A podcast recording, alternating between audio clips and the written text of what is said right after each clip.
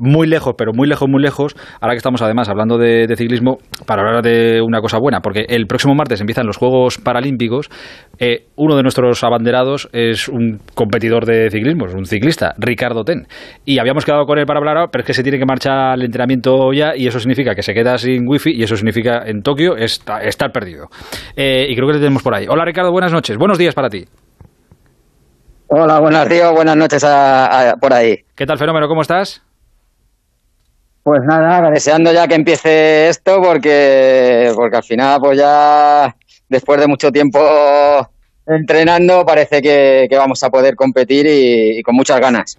Oye, tú que ahora compites en... El, bueno, es que claro, el que no ha competido en tantos Juegos Olímpicos, Ricardo Ten, con el bañador puesto en la piscina, ha ganado medallas por doquier, pero es que ahora, después de los Juegos de Río, el muchacho se aburría y dijo, yo necesito motivación. ¿Qué hago? Pues me monto en la bici y voy a los Juegos eh, Paralímpicos pues compitiendo como ciclista. Y allí que se ha plantado. Pero claro, a ti que te gusta el ciclismo, a Valverde no sé si le conoces o no, pero te has enterado de la noticia que te habrá pillado durmiendo, claro. No, no, lo vimos aquí a las 11 de la noche en directo. O sea, estaba el compañero ahí en el ordenador intentando ver, eh, haciendo mil maravillas, porque tenemos muy restringidas todas las emisiones de nacionales de allí de España y nos tocó estar buscando y rebuscando para poder seguir la vuelta. O sea que, pero sí, sí, sí que lo vimos y nos enteramos. La verdad que es una lástima, ¿no? Que, que una caída tan fea, ¿no? Pues al final tenga ese abandono. ¿A qué eso es lo peor que le puede pasar a un ciclista? Pues sí, sí, o sea, primero es la salud y, bueno, sabemos que al final pues es un riesgo que, corren todos o corremos todos los ciclistas y pues es una tristeza enorme, ¿no? Cuando le pasa a algún compañero y en este caso pues Alejandro, ¿no? Que, como vosotros bien decís es un ciclista que, tiene mucho carisma dentro del pelotón internacional.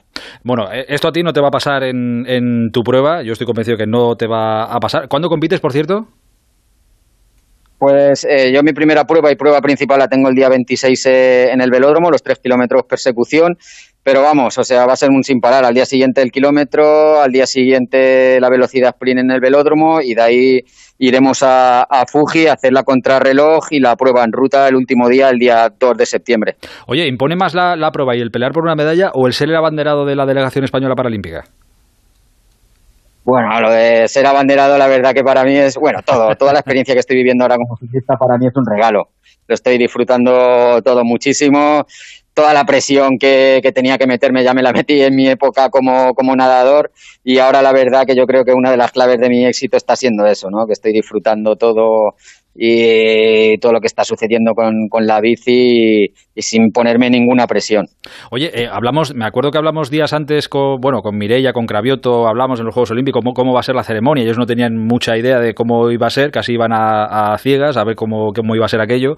¿Tú tienes claro cómo va a ser la ceremonia, cómo vas a llevar la bandera, cómo, lo tienes claro todo, no? Pues no tengo nada claro, imagínate, o sea, nosotros estamos en otra sede, que no estamos ni en la Villa Internacional, o sea que yo estoy a 150 kilómetros de, de Tokio y, nada, la verdad que va a ser una paliza buena porque dicen que hay mucho tráfico para, para poder llegar, son 150 kilómetros pero me están diciendo que van a ser alrededor de tres horas de viaje, o sea que, que bueno, todo, todo facilidades, vamos. Eh, de momento te va todo normal. Claro, que tú has pasado por eh, cinco Juegos Olímpicos.